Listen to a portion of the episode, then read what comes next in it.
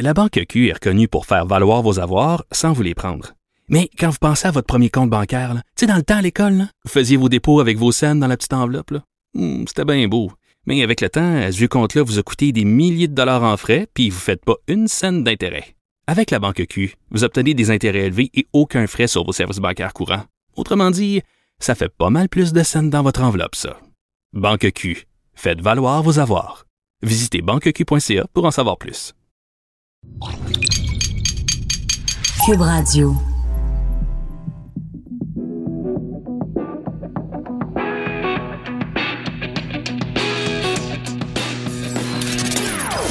Des opinions bien à elle. Sophie Durocher. Son franc-parler ne laisse personne indifférent. On n'est pas obligé d'être d'accord. Euh, Bonjour tout le monde, c'est Sophie Durocher. On est le 11 février 2020. J'espère que vous allez bien.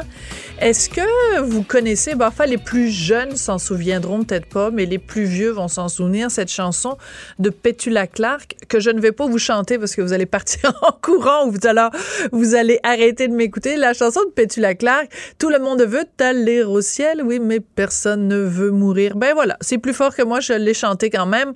Tout le monde veut aller au ciel, personne ne veut mourir. C'est un petit peu à ce genre de dilemme qu'on est confronté quand on parle de consommation, de surconsommation, de croissance, de décroissance. On sait très bien qu'il y a une urgence climatique. On sait très bien qu'il faudrait qu'on change certains de nos comportements de consommation, mais il y a personne qui a envie d'être la personne qui commence à moins consommer, à avoir une auto au lieu d'en avoir deux ou pas avoir d'auto, à plus prendre l'avion.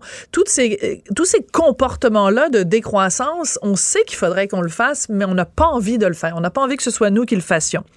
Toute cette réflexion-là sur la décroissance est vraiment euh, dans l'actualité Hein? Vous notez le petit jeu de mots.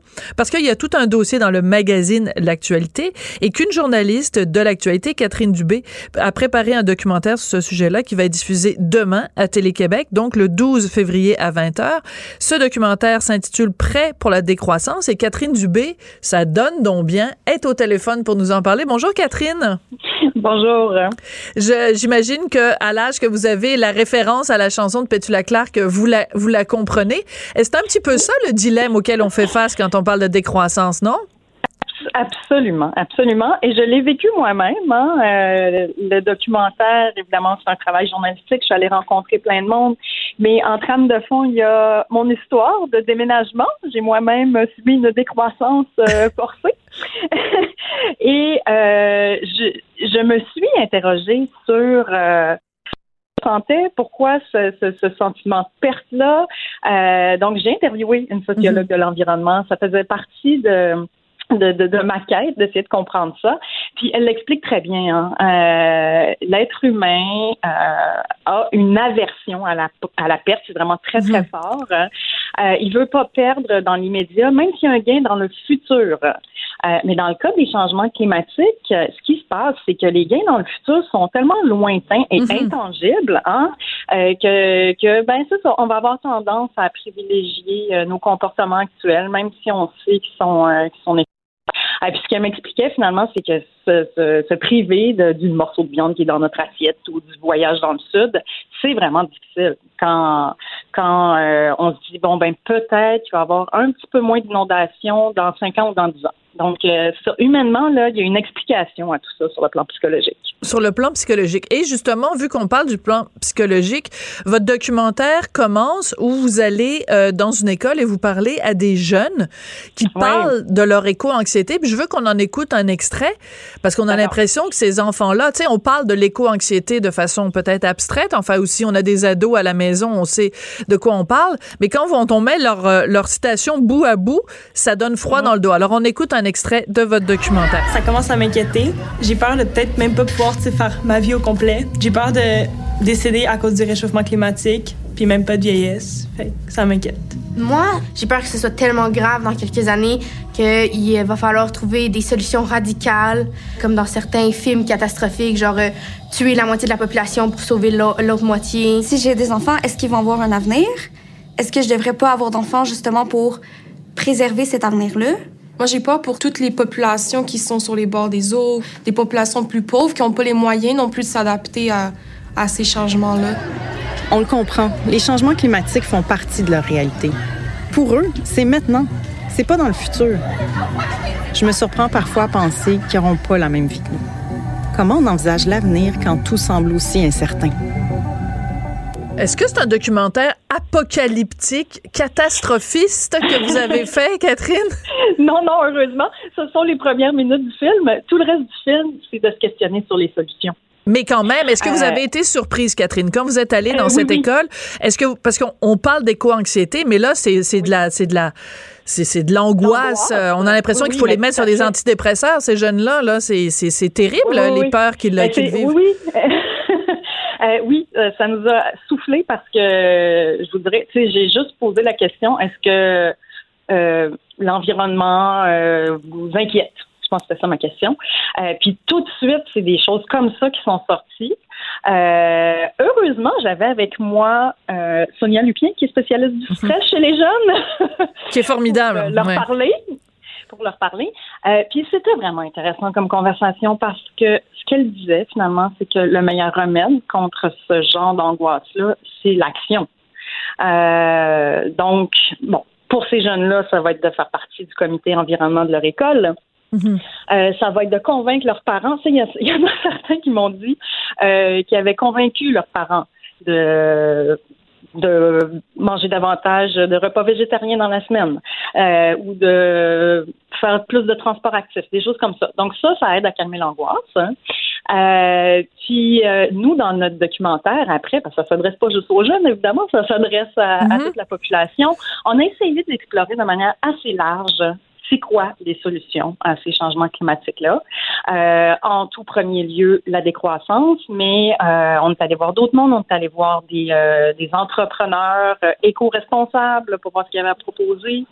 Euh, on est allé voir du côté des pro-croissance aussi, il fallait leur point de vue, évidemment, Mhm. mais euh, je pense que euh, ça donne toute une palette de solutions. Et je pense que quand on finit docu- de, de- euh, pardon, d'écouter ce documentaire-là, on a envie justement de faire quelque chose. Alors, oui, on a envie de faire quelque chose, puis en même temps, on a l'impression qu'il y a comme deux opinions qui sont vraiment complètement contradictoires. Parce que d'un côté, il y a des gens qui disent "Oh, la croissance telle qu'on l'a connue, euh, le capitalisme effréné, le néolibéralisme là des, des dernières euh, décennies, ça nous amène dans le mur, puis il faut absolument changer notre façon de faire." Puis de l'autre côté, vous interviewez deux euh, deux penseurs, deux intellectuels, Vincent Gelozo et Germain Belzile, qui eux disent ben ceux qui sont pour la décroissance, ils ont rien compris, ils prennent les choses à l'envers et la croissance, ce que ça a fait, non mais c'est deux points de vue complètement différents. Ce que, eux, ce qu'ils disent, c'est la croissance, c'est ça qui a fait que partout à travers le monde, on n'a jamais si bien vécu qu'aujourd'hui. Les gens sont plus éduqués, les gens sont en meilleure santé, les gens ont un meilleur niveau de vie comme on l'a jamais connu dans l'histoire de l'humanité. Donc, c'est des points de vue qui sont difficiles à réconcilier, Catherine. Euh, difficile, mais, mais possible. Euh, ces deux économistes-là, en fait, ils ont raison. C'est vrai que la croissance euh, a été bénéfique pour les pays occidentaux et qu'elle aide les pays du Sud à sortir euh, de la pauvreté. C'est vrai.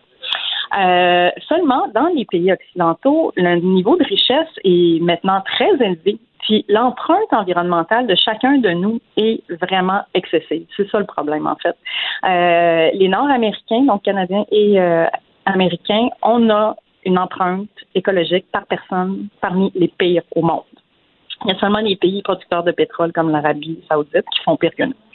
Euh, donc, je pense Oui, mais l'Inde et la Chine, a- l'Inde et la Chine, on les oublie très souvent quand on parle non, non, de. non, on les oublie pas. On les oublie pas pour ce qui est de l'empreinte per, per capita, par personne. Notre Ouais. empreinte est pire. C'est deux fois pire qu'un Chinois. OK. Euh, ouais. Euh, donc, c'est ça. C'est ça, c'est ce que disent les décroissantistes. Ils disent peut-être que ça va, là. Que ici, en Occident, on a atteint un niveau de vie correct et qu'il faut ralentir. Euh, ceci dit, il y a, c'est, c'est difficile, là. on le disait en tout début d'entrevue, c'est difficile de penser ralentir comme ça. Puis la proposition des décroissantistes qui veulent euh, carrément révolutionner euh, le système pour qu'on ne soit plus dans le capitalisme, bon, ça peut sembler euh, une utopie. Euh, Ou naïf ou idéaliste, ou ouais. naïf. Ben, voilà, voilà, voilà. Euh, donc, j'ai essayé de voir s'il n'y avait pas une troisième voie.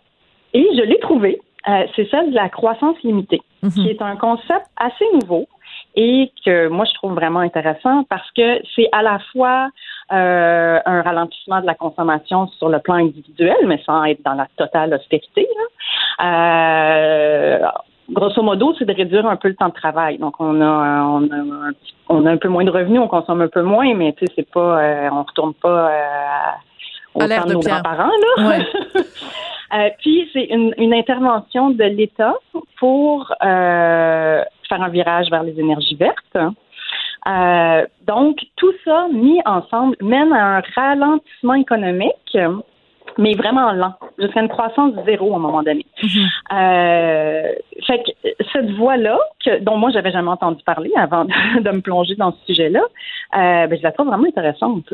Oui, puis en même temps, oui, elle n'est pas inintéressante, c'est sûr, mais en même temps, euh, les deux économistes qui euh, sont plus à droite, euh, Germain Belzile et Vincent Gelozo, eux, ce qu'ils disent, c'est, euh, ben, si on travaille moins, d'abord, comment on fait ça? Mettons que dans les écoles, les professeurs travaillent moins, dans les entreprises, les gens travaillent moins. Premièrement, ça fait moins d'impôts à payer, donc moins de programmes sociaux au bout de la ligne. Puis en plus, quand les gens euh, travaillent moins, comment on fait pour euh, une réorganisation du travail? Mettons que les profs travaillent juste deux jours et demi au lieu de travailler cinq jours. ben, ça prend deux profs pour faire la même job. Donc, ça veut dire engager plus de monde. Donc, finalement, on a l'impression qu'on s'en sort pas, Catherine. Oui, mais euh, effectivement, si on va trop loin, ça fonctionne pas. Et puis Germain Belzile le dit bel et bien. Euh, la proposition de la croissance limitée telle que présentée par Peter Victor, qui est un, économiste torontois, en fait, on l'a interviewé dans le documentaire aussi, va pas aussi loin que ça. Lui, il parle d'une diminution du temps de travail de 20% donc semaine de quatre jours. Puis, ce, puis de pas le faire brutalement non plus. C'est ce que propose un peu euh, Québec pour l'année solidaire. Gabriel Nadeau-Dubois. Ouais, Gabriel Nadeau, euh, Québec solidaire, euh, Nadeau-Dubois. C'est un peu ça qu'il propose. Enfin, c'est l'avenue, la troisième avenue présentée plus par Québec solidaire, non? Ben oui, oui, ça, ça ressemble beaucoup à ça. Puis ce qui est intéressant avec Peter Victor, c'est qu'il a pris la peine, c'est un économiste là. Donc il a pris la peine de rentrer toutes ces données-là avec des données réelles canadiennes dans un modèle mathématique, puis de le faire rouler là pour voir est-ce que à long terme on est capable de se payer des programmes sociaux, est-ce qu'on est capable de diminuer nos gaz à effet de serre? Puis la réponse c'est oui. Donc, si tout le monde au Canada, si tout le monde au Canada euh, et au Québec euh, commence à travailler quatre jours au lieu de cinq, bon, évidemment, euh, on, on prend pour acquis que la cinquième journée, ben, évidemment, vu qu'on reste chez soi au lieu d'aller travailler, ben, il y a moins de gaz à effet de serre parce qu'on n'utilise pas notre Voilà. auto. En même temps, est-ce que c'est toutes les entreprises qui peuvent se permettre d'avoir des gens qui travaillent juste quatre jours, ou est-ce que la Mhm. cinquième journée, c'est juste quelqu'un d'autre qui vient travailler, puis à ce moment-là, il se déplace exactement de la même façon? C'est quand même un modèle qui est, qui est complexe, mais ça porte oui, à la réflexion, en tout cas. Exactement. C'est complexe, ça peut pas se faire du jour au lendemain, c'est clair. Euh, mais déjà de commencer à y penser, tu sais, à, la regarder cette avenue-là, moi je pense que c'est porteur. Là. Ouais. Alors moi, j'ai regardé votre documentaire. Je vous cacherai pas que moi, de de de de de nature, je suis plus de l'école de Germain Belzile et Vincent. Gelozo. Je trouve ça intéressant d'avoir bien sûr le point de vue de Karel Méran, de la Fondation Suzuki et d'avoir le point de vue de, de, de tous ces, ces gens-là. Mais là, le problème que j'ai, c'est quand les gens que vous interviewez dans le documentaire semblent dépeindre l'époque à laquelle on vit comme étant euh, bon, on s'en va vers un mur, on s'en va vers la catastrophe. Je reviens à ce que je disais plus tôt. Euh, je reviens aussi au livre de Harari, ce penseur euh, israélien, celui qui a Mhm. écrit Sapiens et qui a écrit Question pour le 21e siècle. Et il montre très clairement que en 2020 ou en 2019, l'humanité n'a jamais si bien c'est jamais si bien porté. Il y a moins, il y a jamais si si peu eu d'épidémies, il n'y a jamais eu si peu de famine. En fait, on a le problème contraire, on, on mange trop. Euh, les gens ont jamais été si éduqués, les gens ont jamais été si bien portants. Tu sais, je veux dire, quand ils, je trouve que leur, leur côté est un peu apocalyptique, là, un peu catastrophiste de dire, euh, oh mon Dieu, on s'en va vers un mur. Ben, je sais pas là. Moi, je trouve que dans l'histoire de l'humanité. Vous avez raison pour euh, pour ce qui est de des épidémies, il y en a beaucoup moins. Il y a moins de violence aussi. On a tendance Absolument. à l'oublier, là. Absolument. Il y en a moins. Ben moi j'aime mieux Euh, vivre maintenant qu'au Moyen Âge ou qu'en 1945 là. Bon. Je suis tellement d'accord. Le problème, c'est qu'on ne sait pas ce que les euh, changements climatiques nous réservent. En fait, c'est ça la grosse inconnue. Euh, puis, ben, ni vous, ni moi, ni Germain Belzile est vraiment capable de prédire ce que ce sera dans cinq ans, dans dix ans. Euh, Il y a quand même le GIEC, qui est une organisation de 1500 scientifiques dans le monde qui disent que oui, il y a urgence climatique et ça, que ces changements-là vont avoir des impacts sur Mhm. notre niveau de vie. En fait, ils pourraient diminuer, malheureusement, si on fait rien. Oui. Non, mais je suis pas climato-sceptique du tout, Catherine. Hein. C'est non, juste je que sais, je sais. je trouve que quand on quand on se penche sur ces questions-là, puis ce sont des questions qui sont tout à fait légitimes, en effet, je pense qu'il faut collectivement qu'on se pose des questions sur euh, ben, la, la- la bonne vieille question de Pierre-Yves McSween. Là, est-ce que est-ce que tu en as vraiment besoin? Il faut qu'on se pose ces questions-là sur Voilà. Avant de avant d'acheter quelque chose ou avant de consommer ou avant de bon est-ce qu'on en a vraiment besoin? Ça je pense que c'est une question assez fondamentale mais je pense que euh, il y a un certain idéalisme. Je prends un exemple. À un moment donné, vous allez euh, rencontrer, euh, euh, vous allez à une, une, une rencontre comme un espèce de festival en extérieur et euh, de festival de la décroissance, quelque chose comme ça. Puis là, il y a des, on voit des gens, on voit un monsieur qui est, je pense, en train de tisser avec une roue là, puis quelqu'un d'autre qui est en train de gosser un panier avec des petits bouts de bois. Je me disais, dans tabarnouche, on est vraiment tu.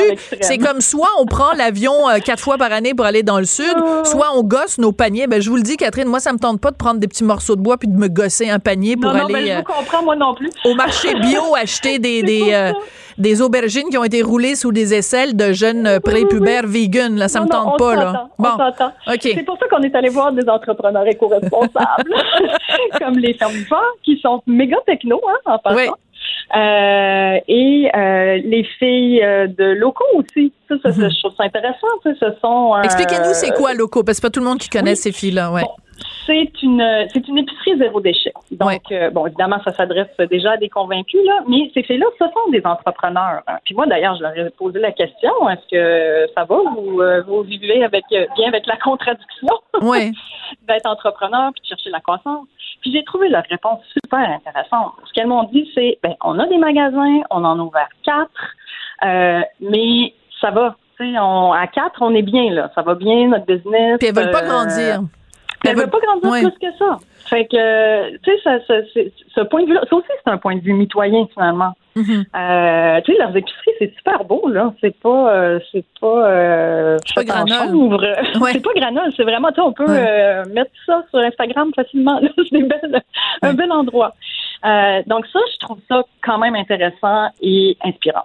Ouais. En même temps, encore une fois, parce que j'adore faire l'avocat du diable, ce Oui, qui oui. ressort, ce qui ressort beaucoup du documentaire, puis c'est pas un reproche que je fais à vous, c'est un plus un reproche que je fais à certains de vos, vos intervenants, c'est qu'on présente la notion de profit, euh, d'enrichissement, euh, de, de tu sais, je veux dire, euh, comme étant quelque chose forcément de dérogatoire ou de ou de ou de négatif. Je veux dire, c'est c'est rempli de gens à travers le monde qui sont des gens qui sont excessivement riches et qui se servent de cette richesse-là.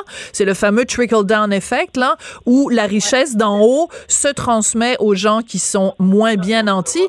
Je pense à des gens comme euh, euh, Bill Gates et Melinda Gates, leur fondation. Ben moi, je suis bien contente qu'ils soient enrichis, ces deux-là, parce que regardez tout ce qu'ils font avec l'argent.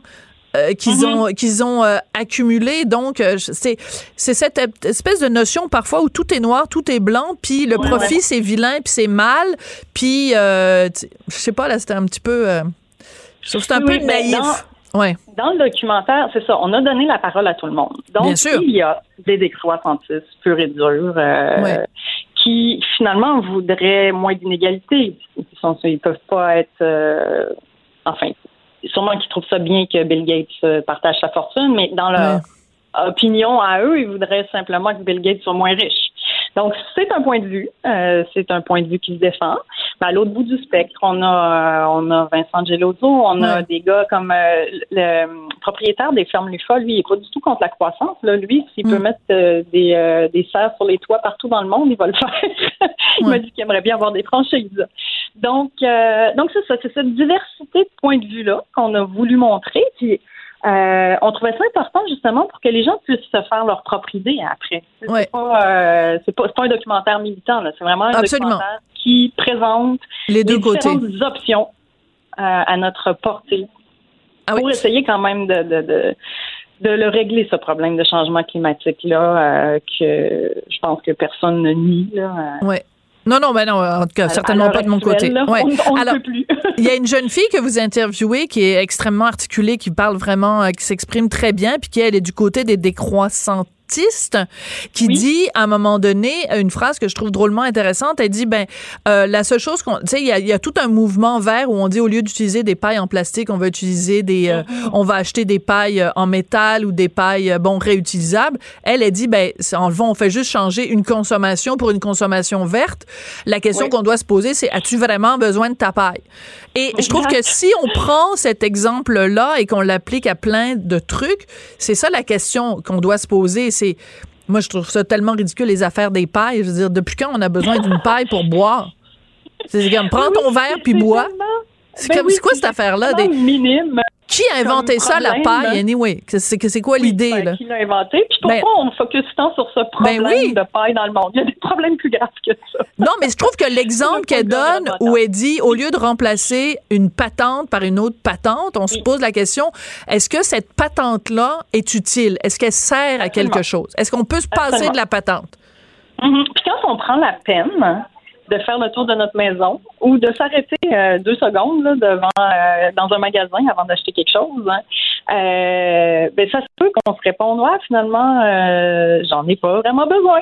Ouais. Mais cette réflexion là on l'a peut-être pas tout le temps alors que ben il faudrait.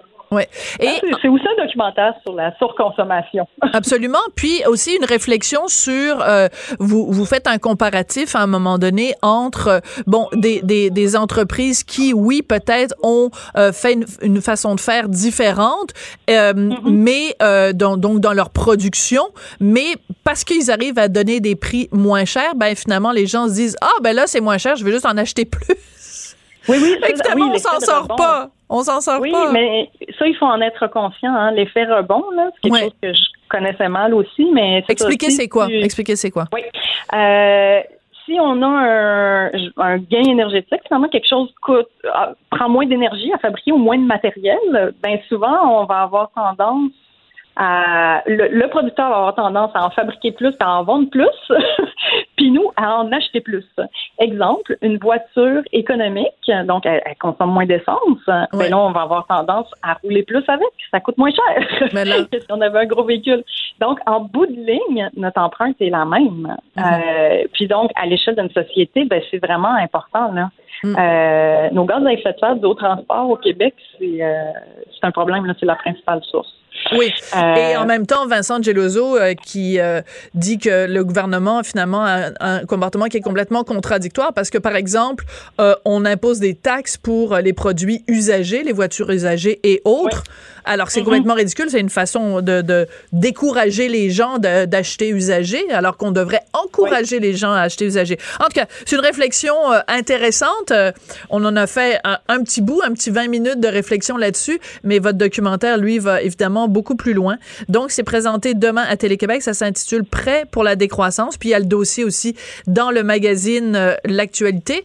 Euh, en terminant, juste vraiment 30 secondes, vous, qu'est-ce que ça a changé dans votre vie de tous les jours, euh, Catherine? Ben, je me suis rendu compte que finalement, on pouvait vivre dans moins de pieds carrés puis être tout aussi bien. Ouais. oui, vraiment. Même si parfois euh, c'est par obligation qu'on le fait, comme dans votre cas, puis vous le racontez au début euh, du documentaire, mais c'est ça, on, se dit des fois euh, pourquoi on a besoin de tant d'espace si c'est juste pour le remplir Voilà. de bébelles. Puis de Ben façon. voilà. Voilà. Après, c'est beaucoup plus simple de faire son ménage quand on est dans un 4,5 que dans un 2000 pieds carrés. Mais Catherine, Tellement. c'est ce qu'on voit dans le documentaire. Merci, Catherine. Ça a été un plaisir de vous parler. Catherine Dubé, donc, Oh, est journaliste pour l'actualité. Puis son documentaire est présenté demain à Télé-Québec. C'est une réflexion intéressante. Puis justement, d'avoir deux, des points de vue aussi différents puis aussi contrastés, c'est du choc des idées que naît la lumière. Merci beaucoup. Tout le monde veut Personne ne veut mourir. La Banque Q est reconnue pour faire valoir vos avoirs sans vous les prendre. Mais quand vous pensez à votre premier compte bancaire, tu sais, dans le temps à l'école, vous faisiez vos dépôts avec vos scènes dans la petite enveloppe. Hmm, C'était bien beau. Mais avec le temps, ce vieux compte-là vous a coûté des milliers de dollars en frais, puis vous ne faites pas une scène d'intérêt. Avec la Banque Q, vous obtenez des intérêts élevés et aucun frais sur vos services bancaires courants. Autrement dit, ça fait pas mal plus de scènes dans votre enveloppe, ça. Banque Q. Faites valoir vos avoirs. Visitez banquecu.ca pour en savoir plus. On n'est pas obligé d'être d'accord. Pour nous rejoindre en studio. Studio à commercial cube.radio. Appelez ou textez. 187 cube radio. 1877 827 2346. Alors, euh, hier à l'émission, j'ai parlé à Yves Poirier de TVA qui couvre au Palais de justice de Montréal ce procès extrêmement intéressant. Deux anciens membres d'une communauté ultra-orthodoxe assidique qui euh, poursuivent donc le gouvernement parce qu'ils disent que leur droit à l'éducation a été violé par l'État, qu'ils n'ont pas eu euh, droit à une vraie éducation parce que dans la communauté assidique où ils ont été élevés, ben les cours qu'on leur donnait, c'était surtout des cours religieux. Alors comment on peut euh, concevoir que ça se passe au Québec? Il y a deux classes de citoyens, en fait, des citoyens qui ont le droit à une vraie éducation et d'autres qui n'y ont pas droit sous prétexte que leurs parents sont d'une telle ou telle religion. Puis je me suis dit aussi, parallèlement à ça, ben, est-ce qu'on connaît vraiment euh, la communauté ultra-orthodoxe assidique? Euh, Est-ce que c'est aussi euh, euh, illettré qu'on l'imagine, c'est-à-dire est-ce qu'il y a si peu d'éducation réelle qui se fait au sein de cette communauté? Puis je me suis tournée donc vers quelqu'un qui est vraiment un spécialiste de la question, c'est Pierre Anctil. Il est professeur titulaire au département d'histoire à l'Université d'Ottawa et il est auteur du livre Histoire des Juifs du Québec aux éditions Boréal. Bonjour Monsieur Anctil. Bonjour, comment ça va? Ben moi, ça va très bien. Euh, vous vous souvenez peut-être qu'il y a des années et des années de ça, vous m'avez déjà enseigné. Oui, c'était euh, oui, c'était à l'université McGill. Absolument. Vous êtes mon ancien prof. Alors, vous voyez, euh, je pas, oui. me suis pas trop mal débrouillé depuis le temps. ça fait plaisir. Ça fait le plaisir de vous retrouver toutes ces années plus tard, Monsieur Anctil. Donc, j'ai pensé spontanément à vous pour nous éclairer. Et je veux pas être euh, euh, condescendante ou être réductrice, mais j'aimerais que vous nous donniez un petit cours de acidique 101. Quand on Bon. parle de la communauté acidique, euh, de quoi on parle et de qui on parle d'abord? Oui, alors il y a beaucoup euh, de préjugés, de méconnaissances, Mhm. d'absence de contact. La première chose qu'il faut dire, euh, qui est très importante, les Juifs assidiques ont une très grande attention, ils sont très préoccupés par l'éducation. Euh, les enfants assidiques, en général, apprennent plusieurs langues. Ils travaillent et ils sont à l'école plus longtemps que les enfants dans les écoles publiques et on attend d'eux plus. Il faut pas croire que c'est par souci d'ignorance ou de marginalité ou euh, d'obscurantisme euh, que ces, euh, ces enfants sont amenés dans des écoles privées. Absolument pas. Ensuite, une autre chose qui est importante à dire, il y a plusieurs communautés assidiques. Alors souvent, on est porté à avoir un ensemble. Alors, il y en a cinq ou six. Les toches dont il est question là, dans euh, l'actualité, c'est une parmi six. Et en gros, on parle d'à peu près 12 000 personnes au Québec au total. Quelque chose comme 2 à 3 000 pour les toches. D'accord. des, des petites communautés. D'accord. Mais est-ce qu'on peut dire, puis je, je- c'est pour ça que je veux vous parler, parce que justement, on peut pas parler de ce dossier-là si on ne connaît pas les tenants et les aboutissants. Donc, il faut départager le mythe de la réalité. La communauté Toche, on s'entend que euh, la communauté assidique par rapport à- aux juifs lambda, c'est quand même, ils sont quand même plus orthodoxes. Donc, est-ce qu'on s'entend là-dessus? Oui. D'accord. Alors, ce qu'on ce qu'on entend par là, c'est la volonté d'observer les préceptes et les coutumes d'une manière intégrale, avec beaucoup de soucis, beaucoup de soins et d'attention dans tous les gestes de la vie. Alors, on trouve ça dans d'autres traditions religieuses. Il ne faut pas croire que c'est seulement dans le judaïsme. On trouve ça dans la chrétienté aussi et dans l'islam. Et là, on ne parle pas des questions politiques. On parle strictement de foi religieuse. C'est ça, de l'observation, de l'observance de règles strictes. Et donc, euh, euh, euh, tout croyant euh, peut choisir de suivre ces règles-là ou de faire des compromis avec les règles, mais il y en a certains qui les appliquent vraiment au pied et à la lettre. Est-ce que c'est comme Voilà. une bonne façon de résumer? Bon, alors, donc, on est d'accord que, par exemple, entre un juif qui va à la synagogue ou qui fait le Shabbat du vendredi soir jusqu'au samedi soir et quelqu'un qui euh, euh, étudie la Torah euh, 12 heures par jour, il y a une marge. Donc, on peut dire, et c'est pour ça qu'on dit que les hassidiques sont des ultra-orthodoxes? Oui, c'est ça. C'est un terme qu'on utilise, qui n'est pas le terme que eux utilisent. Eux utilisent le terme aredim ou chassidim, ce qui veut dire ceux qui tremblent devant Dieu, ceux qui ont une grande préoccupation avec ce qui est divin, avec ce qui vient de Dieu. Alors, c'est évidemment euh, toute une nuance. Alors, dans la communauté juive, la grande communauté juive de Montréal, il y a une- toute une série de nuances. Euh, des gens qui sont très libéraux, sont très Mhm. indifférents à la religion. Ça va jusqu'aux juifs assidiques. Alors, il faut pas croire que euh, ce qu'on voit euh, dans le cas des juifs de Toche ou d'autres communautés ça s'applique à tout le monde, non. Je comprends. Euh, en fait, les Toches sont parmi les plus orthodoxes, les plus euh, soucieux de l'observation. D'accord. Alors, partant de là, ce que les gens qui poursuivent le gouvernement ont vécu, donc je vais les nommer, Clara Weatherstein et Yoshanon Lowen, eux, ce qu'ils disent, c'est, écoutez, euh, l'État québécois a failli à sa tâche parce que selon la loi sur l'instruction publique, euh, tout Québécois, tout enfant québécois euh, qui vit sur le territoire québécois a droit à une éducation euh, pleine et entière et on est censé sortir de l'école au bout de tant d'années et d'être capable de fonctionner en société. Eux, ce qu'ils disent, c'est dans notre communauté Toche, euh, on n'a pas appris euh, l'histoire, la géographie, on n'a même pas appris le français. L'enseignement se faisait en yiddish. Résultat, on est sorti, on n'a même pas un diplôme primaire et on est incapable de fonctionner dans la société québécoise. On vit de l'aide sociale parce qu'on n'a pas eu d'éducation. Alors, ça correspond pas beaucoup à ce que vous nous disiez tout à l'heure, Monsieur Anctil, où vous nous disiez que c'est une communauté qui est euh, où les gens étudient plus longtemps et où on a beaucoup de références pour la, la, la question de l'éducation. Ça, ça c'est comme contradictoire là.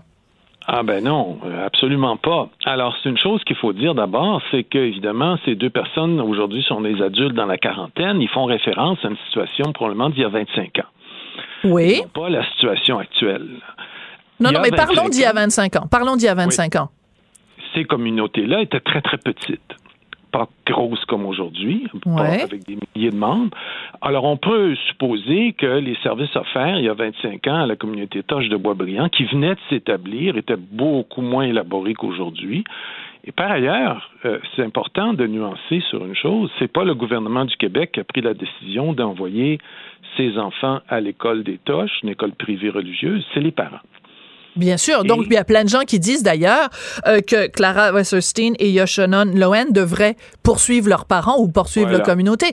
Mais ils ont choisi de poursuivre l'État québécois, puis je veux pas leur mettre des mots dans la bouche, pour une raison très simple, c'est que tout enfant au Québec, peu importe la décision que ses parents prend, ses parents prennent, euh, l'État doit quand même s'assurer que l'éducation est appropriée. C'est pour ça qu'il y a la DPJ, puis c'est pour ça qu'il y a des inspecteurs aussi qui vont dans les familles pour voir si l'éducation est donnée comme il faut. Oui, sauf qu'il y a 25 ans, euh, personne ne savait qu'il existait des communautés assidiques à peu près au ministère de l'Éducation et personne n'en avait parlé dans les médias et ça avait été très peu étudié et c'était sous le radar. Et on peut présupposer que euh, ce serait très difficile de prouver que le gouvernement du Québec à l'époque a intentionnellement négligé, a ignoré ou a été euh, indifférent au sort de ses enfants. L'autre chose qu'il faut aussi bien considérer, il faut prendre le temps d'y penser, c'est pas qu'ils ont été privés d'éducation ou qu'ils n'ont pas eu une éducation. Ils ont eu une éducation, ils ont étudié très longtemps, ils ont été à l'école probablement plus longtemps et plus d'heures que leurs confrères et consoeurs qui sont allés à l'école publique francophone ou anglophone. Sauf que, étant donné qu'ils ont eu, on peut présumer, surtout une éducation religieuse, il y a évidemment aujourd'hui une marge à l'époque, surtout, entre une éducation religieuse, qui est surtout centrée sur l'étude des textes saints, et ce qu'on doit savoir dans la société de tous les jours. Donc, il ne faut pas dire qu'ils n'ont pas eu d'éducation, ils Mais ont oui, eu mais- une éducation différente. Oui, mais Monsieur Anctil, on joue sur les mots, si je peux me permettre d'être aussi révérencieuse envers mon ancien prof. Écoutez, on joue un peu sur les mots parce que vous dites, ils ont passé beaucoup d'heures à l'école. Si je passe beaucoup d'heures à l'école et que la seule chose que je fais, c'est étudier un texte qui date d'il y a 4000 ans versus passer beaucoup d'heures à l'école pour apprendre que 2 plus 2 font 4 et que le fleuve Saint-Laurent euh, euh, et, qu'au Québec, le premier ministre s'appelle François Legault et qu'il est élu euh, de façon démocratique. Je veux dire, si quelqu'un passe des heures par jour à étudier un texte religieux, j'appelle pas ça de l'éducation, j'appelle ça du bourrage de crâne, Monsieur Anctil. Sauf que dans le judaïsme, et c'est important de connaître cette nuance, on étudie la Torah avec un raisonnement scientifique, c'est-à-dire avec un raisonnement logique. On étudie en argumentant sur une base logique. Entre ça et le droit et la science, il n'y a pas une grosse différence. Sauf qu'on on doit retirer Dieu pour entrer dans le droit, la science et des éléments de réflexion scientifique. Alors, faut pas dire qu'ils ont été à- dans une école à répéter des bêtises ou à dire des choses euh, et à prendre par cœur des passages d'un texte saint. Ils ont aussi appris à raisonner. Et on le voit quand on les rencontre. Ils sont capables de raisonner. Ils sont organisés. Ils sont structurés. Alors, oui, la mais, nuance, mais si, si on leur montre une carte du monde et qu'ils ne savent pas où se trouve le Québec et qu'ils savent même pas qu'il y a d'autres pays à part le Canada, que la seule chose qu'on leur apprend, c'est l'histoire euh, d'Israël ou l'histoire du peuple juif, est-ce qu'on peut considérer, je reviens à ma question initiale, Monsieur Oui, oui, Anctil, oui. est-ce qu'on peut considérer que c'est de, de l'éducation et que ce n'est pas du bourrage de crâne? Voulez-vous que je vous montre des gens qui ne savent pas où est euh, la Pologne sur la carte géographique et qui sont pas des juifs ou Ben, qui pas, qui, va- qui vivent pas en Pologne? Qui connaissent pas les données scientifiques de base, euh, qui n'ont pas une notion claire de la géographie et de l'histoire. Il y en a plein dans notre société. Alors, faut, faut être prudent. Oui, mais il faut pas s'en, il faut pas s'en enorgueillir. On n'est pas fier qu'il y a pas des gens ça. qui sortent de notre système d'éducation québécois puis qui sachent pas euh, lire, écrire et qu'on ait un taux d'analphabétisme de 53% Mais on se pète pas les bretelles en disant, hey, c'est C'est formidable. Ils ont passé des heures sur les bancs d'école puis ils savent rien. C'est parce que j'ai l'impression, d'une certaine façon, Monsieur Anctil, permettez-moi avec en tout respect, Oui, que vous, ça, que vous, je sens que vous, vous banalisez ou que vous justifiez les Non, connaissances je- qui ont été acquises euh, au sein de la communauté assidique en, leur, en, leur- en lui attribuant une valeur que selon moi elle n'a pas parce que c'est bien beau être capable de raisonner mais si on arrive à la caisse puis qu'on n'est pas capable de donner la monnaie à la caissière parce qu'on Non, sait pas ça, que 2 non. plus 2 font 4 Non, c'est pas de l'éducation Non, non, non, là, là, faut pas exagérer, là. Euh, ça va pas jusque-là. Et d'ailleurs, euh, quand euh, les jeunes des écoles assidiques aujourd'hui, qui sont dans des systèmes euh, beaucoup plus structurés et qui Mhm. sont soumis euh, aux lois du Québec, entrent dans les euh, examens, ils performent très bien et parfois, plus souvent que pas, au-dessus de la moyenne. Donc, on est toujours vis-à-vis d'une sorte de, de fossé historique. Là. Ce qui- On juge sur ce qui s'est passé il y a 25 ans. Je peux vous montrer des gens qui sont sortis de l'école il y a 25 ans et puis euh, qui sont pas scolarisés, euh, puis Mais- que le Québec n'a pas scolarisé, même s'ils sont allés à l'école publique et qui pourraient poursuivre le gouvernement du Québec dans les mêmes conditions. faut Alors, même c'est un comparer un peu des pommes et des oranges parce que Non, non, vous, ben, vous parlez d'il y a 25 ans. Monsieur Anctil, vous parlez d'il y a 25 ans. Euh, or, ce qu'on a appris hier au Palais de justice de Montréal, dans cette cause donc qui oppose ces deux personnes au gouvernement du Québec, c'est qu'en 2014, il y a une représentante de la DPJ qui est allée sur place et sur 320 garçons, parce qu'on sait que c'est du côté des garçons, il y a encore moins, il y a encore plus d'éducation religieuse. Plus d'éducation religieuse. oui. Voilà. Donc, euh, euh, euh, il y a, sur 320 euh, garçons, il y en avait 280 euh, qui n'avaient pas une, euh, qui, qui, qui avaient pas eu une éducation euh, suffisante. Donc, on parle de 2014. Euh, c'est pas il y a 25 ans là, c'est il y a, il y a 6 ans de ça. Encore, c'était inadéquat. Je suis pas sûr, personnellement, que la DPJ a les outils pour euh, juger de la qualité de l'éducation juive dans des écoles de ce type. Ben pourquoi Attendez, wow, wow, wow, attendez deux secondes. Pourquoi l'éducation juive en quoi c'est différent? L'éducation, c'est l'éducation? Oui, Pourquoi non, mais je suis pas sûr, je suis pas sûr que les critères. Écoutez, c'est- complexe là. On est on n'est pas juste devant une cour de justice. On est devant des notions d'éducation. On est devant la façon dont l'enfant s'approche euh, des données. On est devant tout un système de valeurs. Et j'aimerais voir ces, ces études. Je les ai pas vues. Je peux pas porter jugement.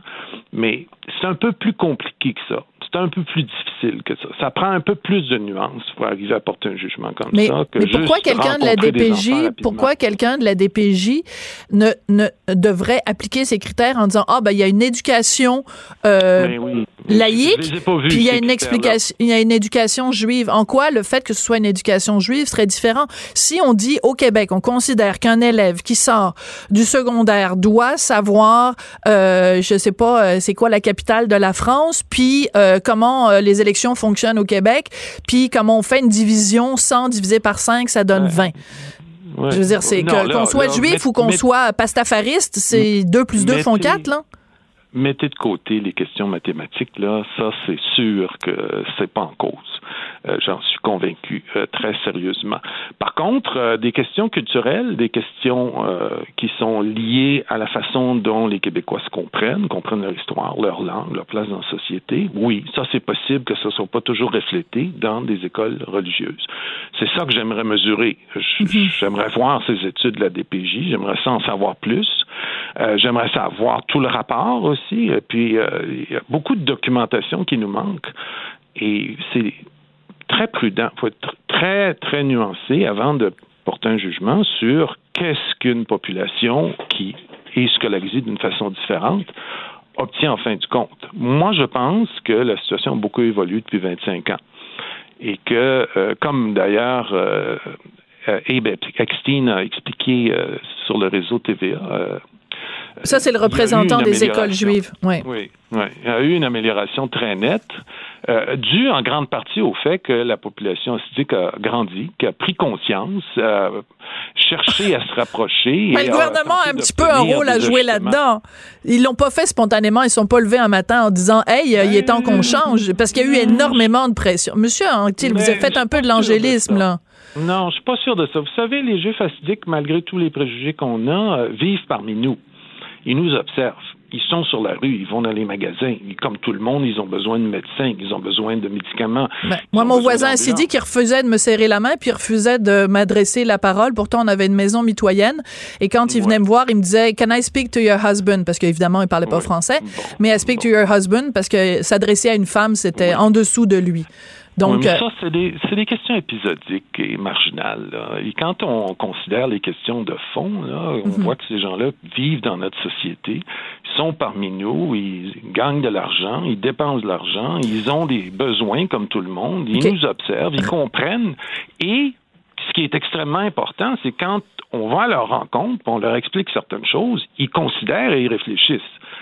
Ils sont capables de comprendre que leur situation au Québec est différente. Mais Monsieur Anctil, les deux plaignants, là, les deux plaignants, Clara et Yoshanan, ils disent, ils savaient même pas parler français. On leur l'enseignement se faisait en yiddish, puis ils avaient quelques notions d'anglais. On vit au Québec, la langue commune, c'est quand même le français.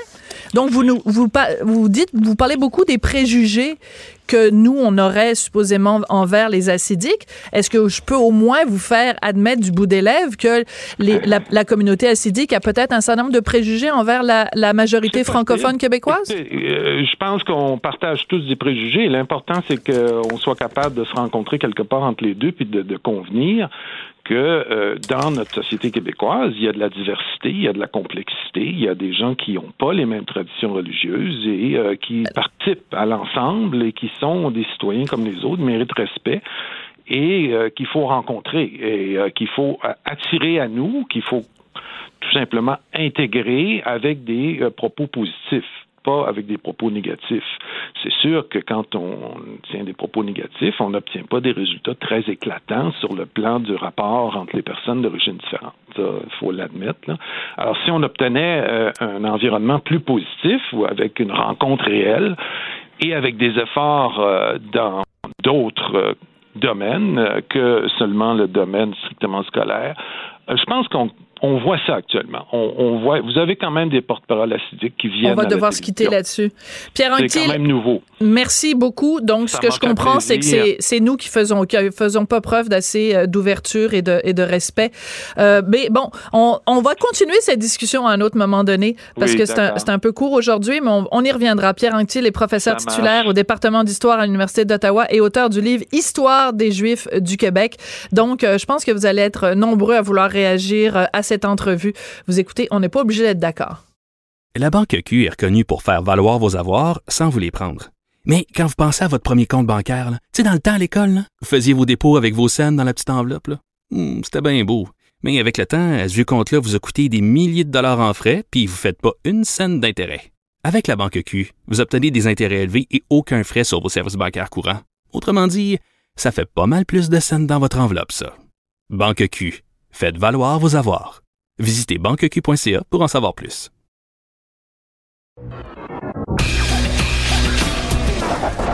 On n'est pas obligé d'être d'accord, mais on peut en parler. Sophie Durocher, on n'est pas obligé d'être d'accord. Cube Radio. Alors, je vais lui faire une déclaration d'amour platonique en direct à la radio depuis qu'elle n'est plus en politique. Mon Dieu, qu'on s'ennuie d'elle. Agnès Maltais, bonjour, comment allez-vous? Bonjour, Madame Durocher. Quelle, quelle entrée en matière pour moi. Merci, Mais vous gentil. nous manquez, Agnès. On s'ennuie de vous. Donc, je suis très contente de pouvoir vous parler aujourd'hui, ex-député, ministre. Donc, euh, on va parler aujourd'hui, Agnès, ensemble, Madame Maltais. Je devrais être plus, euh, plus polie. Euh, on va parler ensemble de la présence des femmes en politique, de la présence des femmes dans le monde des affaires. Comment se fait-il qu'après tant d'années, après tous les efforts qu'on a mis, tous les programmes d'encouragement, que les femmes restent encore sous-représentées aussi bien en politique qu'au sein des conseils d'administration ou à la direction des entreprises? C'est une euh, excellente question. La réponse est complexe. Et euh, même si les femmes ont fait du chemin, entre autres à l'Assemblée nationale, au niveau municipal, c'est là et dans le monde des affaires, des grandes entreprises, c'est là que euh, vraiment où il y, a, il y a peu de femmes qui entrent. On est dans des niveaux d'une femme sur cinq à peu près. Alors c'est pas beaucoup. Puis entre autres dans la capitale nationale, en plus, on est un peu en dessous des chiffres nationaux tout le temps. Donc on il n'y a vraiment pas une bonne position. Alors il va y avoir un colloque ici à Québec que je que je préside, qui va euh, où les femmes vont débattre entre elles, femmes d'affaires, femmes de politique, puis euh, non pas en position victimaire de mon Dieu, on n'est pas assez, mais comment, qu'est-ce qui nous dérange? Pourquoi on n'y arrive pas, puis on va chercher les solutions ensemble? C'est un peu l'esprit. Moi, ce qui m'a intéressé, c'est ce mélange-là, politique et. Oui. Alors, vous dites, on, la question qu'on va se poser, c'est qu'est-ce qui dérange? Est-ce que la question qu'on devrait se poser, c'est pas, euh, nous, les femmes, qu'est-ce qui nous fait peur? De quoi on a peur?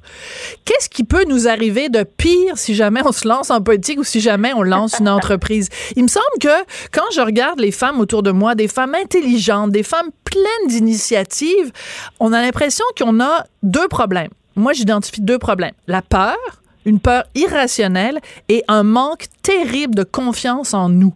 Comment on fait pour départager ça, Agnès? Euh, j'irai pas jusqu'à la peur, mais je vais vous dire, euh, je vais, non, mais je vais aller jusqu'aux préjugés. Il y a beaucoup de préjugés envers, par exemple, l'univers politique. Les femmes croient que c'est extrêmement difficile de faire face aux médias. Ils voient seulement le côté négatif de ça. Alors que moi, je parle de l'utilisation du pouvoir pour faire changer les choses. Donc, il y a une, moi, j'ai une passion pour la, pour la politique. J'ai une fascination pour cet univers-là. Et je pense que, euh, je pense que les femmes gagneraient à connaître cet univers-là. C'est vraiment un univers où on grandit, c'est fascinant, c'est passionnant, on se réalise personnellement, puis on réalise des choses collectives. Donc, on veut parler de ça. Il faut casser les préjugés avec, envers cet univers-là, mais pour ça, il faut les nommer. La peur, la peur qui existe, la, la, moi je l'appelle les préjugés, mais les craintes, les peurs, les préjugés, faut les nommer, puis après ça, il faut travailler ensemble à, les, euh, à casser les peurs. J'ai assez, j'ai assez cherché des femmes pour qu'elles se présentent en politique pour vous dire que c'est incroyable comment euh, les femmes ont des préjugés envers euh, l'univers politique. Donc, c'est pas faute d'avoir essayé, mais il y a cette réticence qui reste. Et à chaque fois, bon, je sais que vous pouvez pas parler en particulier de la chef à la direction du PQ puisque vous faites partie de- du, du- du comité qui supervise tout ça. Mais donc, prenons un autre exemple. Prenons sur la scène fédérale euh, les, les, les candidats euh, pour être euh, chef du Parti conservateur du Canada. Jusqu'ici, je pense qu'il y a une femme euh, pour l'instant. Donc, c'est pas faute de dire euh, c'est important qu'il y ait plus de femmes puis tout ça, mais quand on va les voir, les femmes, ça leur tente pas de se lancer. On peut pas toujours bien les forcer à, se- à se lancer en politique? Non, mais il faut que celles qui pourraient être prêtes, par exemple, les femmes invoquent souvent la situation familiale. Ce qui est étonnant, c'est que les hommes invoquent rarement la situation fami- familiale avant d'entrer en politique, alors que normalement, on devrait avoir. Mais l'invoquent. porter ensemble. Mais, Mais ils l'invoquent quand ils- pour sortir. c'est exactement ça. Ils disent tout le temps, je veux passer plus de temps avec ma famille. Ouais, c'est ça. C'est ça. Alors euh, non, c'est ça. Une fois qu'on qu'on a- qu'on a- qu'on enlève de côté les considérations familiales, qu'est-ce qui reste? Ouais. Ah, C'est ça les questions qu'on va poser. Puis on, va, on veut le poser aux femmes en affaires aussi, parce qu'on pense qu'il y a il y a des similitudes. Les chiffres sont pareils. C'est quand même pas pas anodin là. C'est dans les 18% à peu près de femmes qui sont présentes et en politique municipale et en dans le monde des, des grandes entreprises. Alors, qu'est-ce qui bloque? Qu'est-ce qui dérange? Qu'est-ce qui nous fait peur? Quelles sont nos craintes, nos préjugés? Puis après ça, ben, on va trouver le moyen de les bloquer. Soit par des exemples. Moi, j'en ai plein. Je, je, je, je continue à clamer euh, aux femmes à quel point c'est politiquement la, la, la, la vie publique est intéressante et qu'on a un devoir de participer, je parle de devoir de participer, moi. Maintenant, qu'est-ce qui se passe au Parti conservateur ou même au Parti québécois? Je ne peux pas répondre à ça. C'est l'un, l'un m'amène à l'autre. Oui, c'est ça. si, je, si je commente. Mais c'est évident que si vous connaissez ma carrière des opinions, vous comprenez ce que j'en pense. Oui, c'est ça. C'est triste et c'est dommage. Euh, OK, je vais me faire l'avocat du diable ou même pire, je vais dire une horreur, d'accord? La raison pour laquelle puis je veux pas être cité là-dessus là, je me je me mets dans la position d'un mononcle mettons. OK. Mettons qu'un mononcle dirait euh, la raison pour laquelle les femmes justement se préoccupent de conciliation travail famille alors que les gars c'est pas un argument pour eux, c'est que les femmes ben, elles portent les enfants. Elles le portent pendant euh, neuf mois dans leur ventre. Quand ce sont elles qui accouchent et quand l'enfant euh, il se fait mal au genou et qui tombe, ben il dit maman, il appelle pas papa. Puis la femme se sent responsable et elle trouve ça beaucoup plus difficile de dire à son enfant je vais être partie pendant six jours à Québec alors qu'on habite à, à l'autre bout du, du- de la province, alors que le, le gars, ça le dérangera pas parce qu'il n'a pas ce lien biologique avec l'enfant. Mhm. Mettons qu'on accepte la la la, La prémisse. l'argument l'argument la prémisse du mononcle. Euh, pourquoi alors à 13 ans, quand les enfants ont 13 ans ou 15 ans, c'est encore difficile d'amener les femmes à être en politique? Mm. Ça peut pas être que ça. Ça ne peut pas être que ça. Puis de- il y a de plus en plus d'exemples. Je pense à Véronique Yvon, Mme Marois, il y a Geneviève Guilbeault aujourd'hui qui vient de qui vient de qui vient de donner naissance à un enfant puis qui prend son congé il, il- il s'est fait beaucoup de place pour, euh, pour les, les parents dans le monde politique, puis dans le monde des affaires. Est-ce qu'il y a une garderie maintenant à l'Assemblée nationale? Non, il n'y a pas de garderie. Ben là. Mais euh, Geneviève Guilbeault prend un congé parental, c'est la première fois que ça se fait. Véronique Yvon avait pris un grand congé. Euh, Oui. Moi, ce qu'on me dit, ce que me disaient les mamans, c'est que pour les garderies, c'était compliqué. Oh, il y a une musique qui vient d'entrer. Oui, ben c'est la fin de l'émission. OK, je suis désolée. Alors, euh, c'est ça. Non, il n'y a pas de garderie, mais il va y avoir. euh, il, y a- il doit y avoir des moyens d'aider. Les femmes ne veulent pas amener les enfants à Québec, ils voudraient peut-être être aidés chez elles, par exemple. Oui, c'est ça. Mais il faudrait peut-être aussi que les gars disent que, ben, que les enfants, c'est aussi leur responsabilité. Agnès Maltès, toujours un plaisir de vous parler. Donc, ce colloque sur le réseau Femmes politiques municipales de la capitale nationale, c'est le 28 février à Québec. C'est toujours intéressant de vous parler. Merci beaucoup, Agnès. Au revoir. Et c'est comme ça que se termine. On n'est pas obligé d'être d'accord. Puis on se retrouve demain.